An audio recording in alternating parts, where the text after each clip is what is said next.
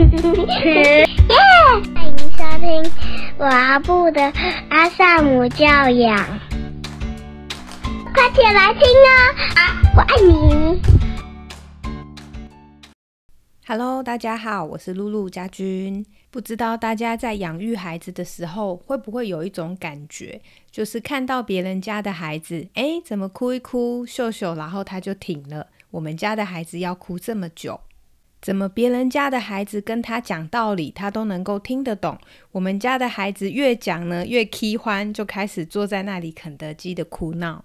或者有些时候，可能我们看到别人家的孩子能够乖乖的坐在那里看绘本，安安静静的，看起来很专心。为什么我们家的孩子跟猴子一样，噗噗跳？要他坐下来，他就像是屁股有虫一样，一直动来动去。我记得在我刚当妈妈的那一年，我就心里经常会有这样的 OS，就是会看着别人家的孩子，再回头看一看自己家的孩子，心里面呢就会有一些比较，然后就会有一些怀疑，觉得自己是不是哪里的教养没有做好。在生了第二个孩子之后，我才发现每一个孩子真的都不一样诶，就是他们会有自己的特质、个性。那么我在正向教养的书籍里接触到有一个叫做九项气质的评分表，我就更能够理解每一个孩子都会不一样。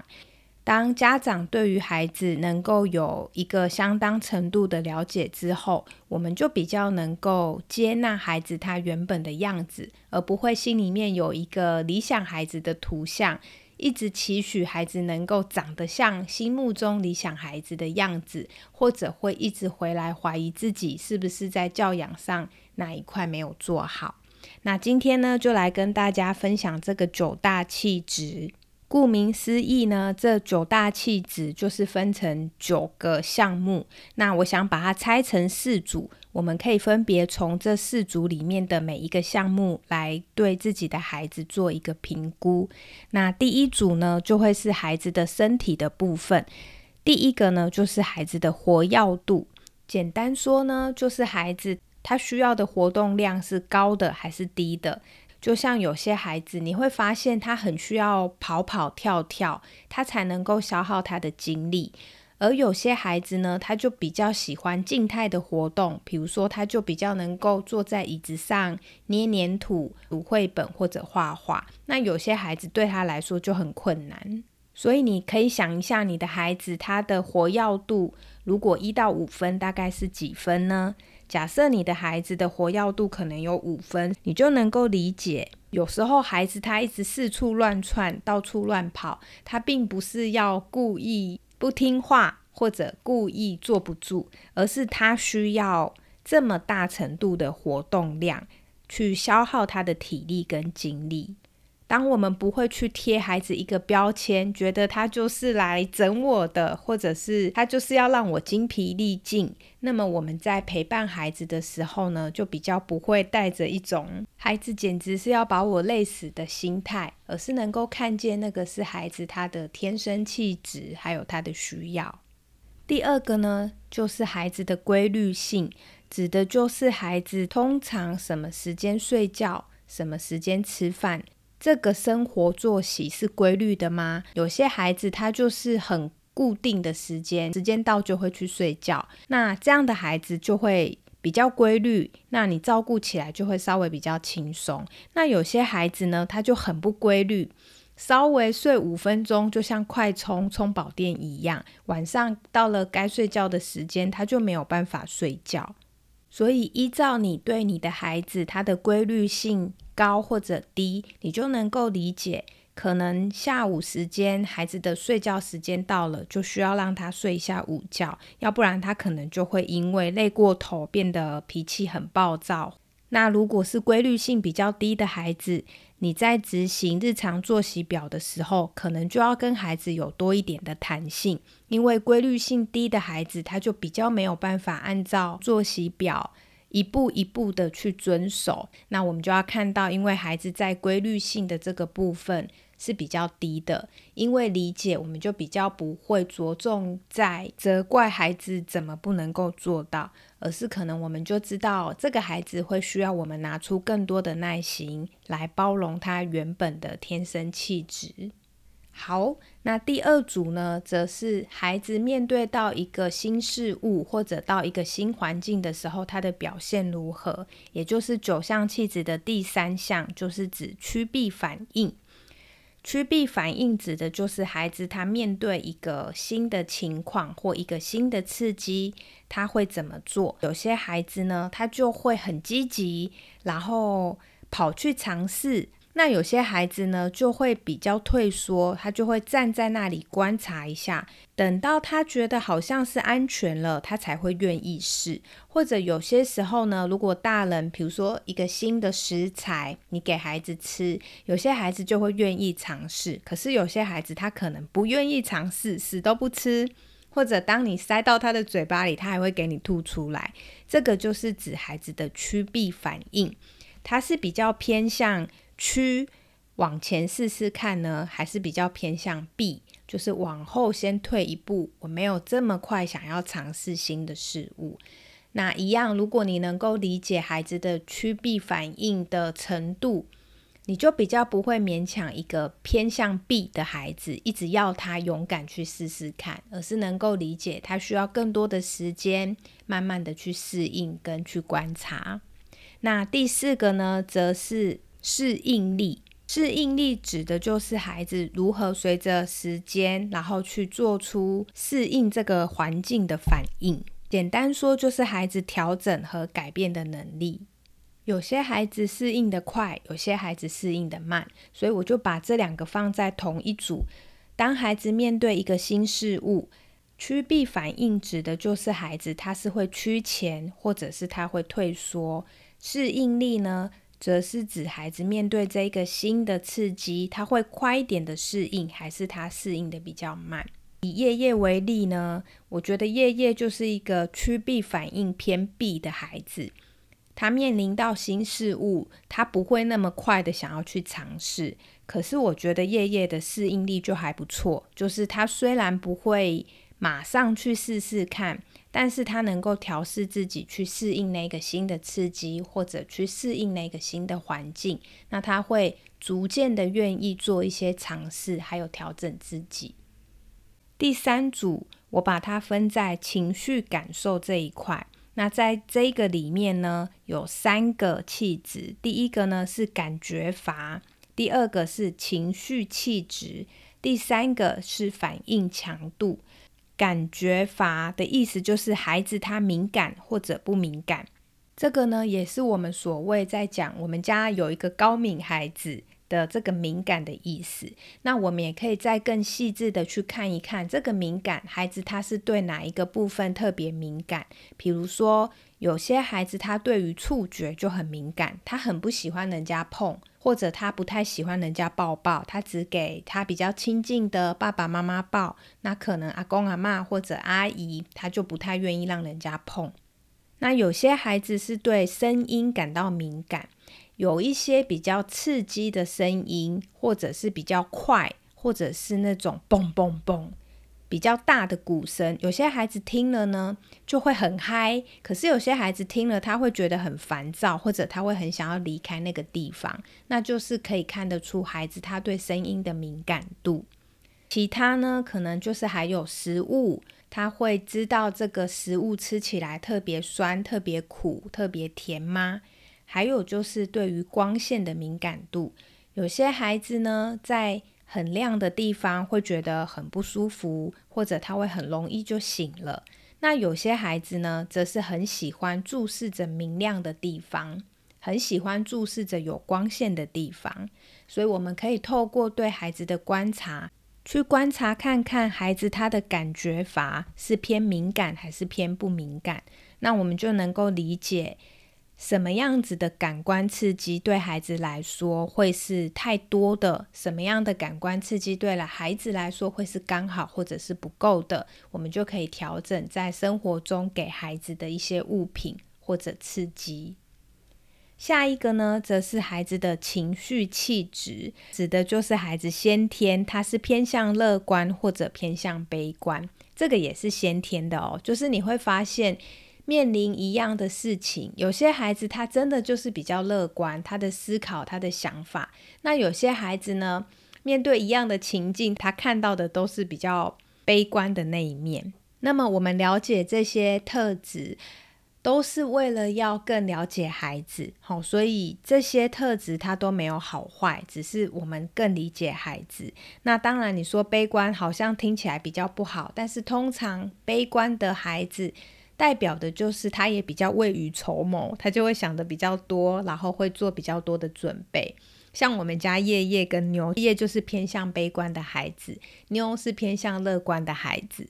所以每次事情一来呢，叶叶他就会看到问题，他就会觉得说，那如果怎么了，怎么了，怎么办？妞呢，他就是会看到事情比较正向的那一面。过去我在不了解孩子的这个气质的时候呢，我也经常会看到夜夜呈现出比较悲观的那一面。我总是会觉得我是不是做了不良示范，或者是我是不是哪里没有教好？但是当妞出生之后，我发现妞比较乐观。我就发现，对孩子，其实他们真的有自己的气质。有时候真的不是妈妈或者我们家庭端做错了什么，而是那是孩子他天生的气质。那你说乐观就一定很好吗？真的不太一定，因为像妞有时候就是天天啊，然后他不太能够知道什么东西很危险，然后就冲着马上要去了。那像叶叶他就比较谨慎，所以我觉得他们两个在一起就会互相。呃，有一个推进的效果，就是当夜夜他太踌躇不前的时候，妞就会推他一把。那么当妞她太思虑不周，就是一直往前冲，叶叶这时候就会稍微提醒他一些事情，然后拉住他一把。所以我觉得在生活中，如果你是一个很乐观的人，你身边有一个稍微谨慎一点的人也还不错。或者如果你是一个比较悲观的人，但你旁边有一个像阳光一样乐观的人，就会觉得生活比较开朗一些，比较明朗一些，就还蛮不错的。下一个呢，则是孩子的反应强度。反应强度，顾名思义就是反应强度，就是说孩子他有一个刺激来了。他会如何反应？那他反应的强度是如何？例如说，在遇到一些失望的事情的时候，有些孩子他的反应强度比较高，他就会大发脾气，然后哭到楼上楼下还有门口的人都能够听到。那有些孩子他的反应就不会这么大，可能只是哭一哭，很快就好了。这个就是他的反应强度比较低，所以听到这边你就能够想象，反应强度比较高的孩子呢，应该就会让妈妈稍微辛苦一点。但是我觉得借由你能够理解你的孩子，你就会知道他是这样反应的，然后会过去的，就比较不会被孩子很大的反应给困住。好。那最后一组呢，则是关于注意力的部分，也就是我们九大气质里面的最后两项。第八项就是指注意力分散度，它的意思呢，指的是孩子他愿不愿意转移注意力。的这个意愿，比如说有些孩子肚子饿的时候呢，你可能还可以跟他玩一下，玩剪刀石头布，或者拿别的游戏跟他玩，他注意力就被分散了。那但是有些孩子呢，他在肚子饿的时候，你跟他讲玩具，他也不跟你讲；你跟他讲宝可梦，他就是一直喊肚子饿。好，这个就是孩子的注意力分散度。那你就能够想象，孩子的注意力分散度。他的意愿越低，我们在照顾上就会相对的辛苦一点点。那如果孩子他很坚持在他想要的东西上，他可能也会陷在失望的情绪更久一些。下一个呢，则是坚持度与注意力持续时间。坚持度指的就是孩子他在面对一个困难或者面对一个挑战的时候。他会坚持还是放弃？比如说，孩子他可能拿线在穿珠珠，当他发现这个珠珠很难穿进线里面的时候，孩子他会怎么做？他会试一次，然后发现串不进去，他就会直接放弃，还是说他会很坚持，再继续尝试，试试看能不能够穿得进去，或者他会换一个方式，再继续想要把珠珠串到线里面去？这个指的就是孩子的坚持度。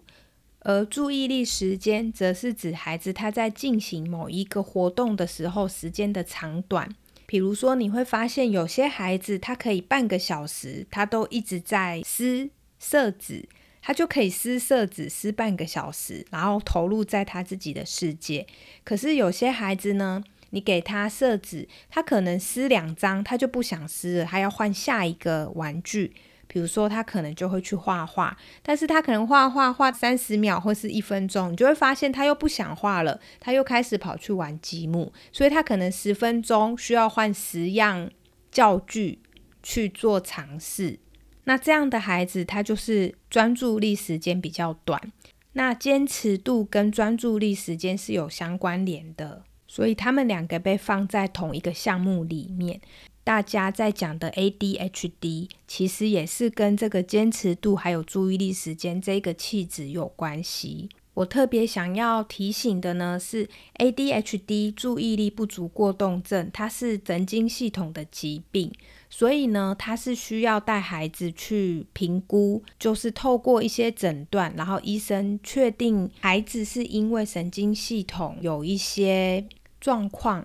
那才是叫 ADHD，不能够我们自己感觉孩子总是很冲动，或者他总是注意力不集中，或者我们感觉孩子很坐不住、很过动，我们就说我们的孩子是 ADHD，这是不一样的哦。哈，所以假如你觉得你的孩子他的坚持度很低，很快就放弃，或者你觉得你的孩子他的专注力时间很短，有可能只是他的气质是。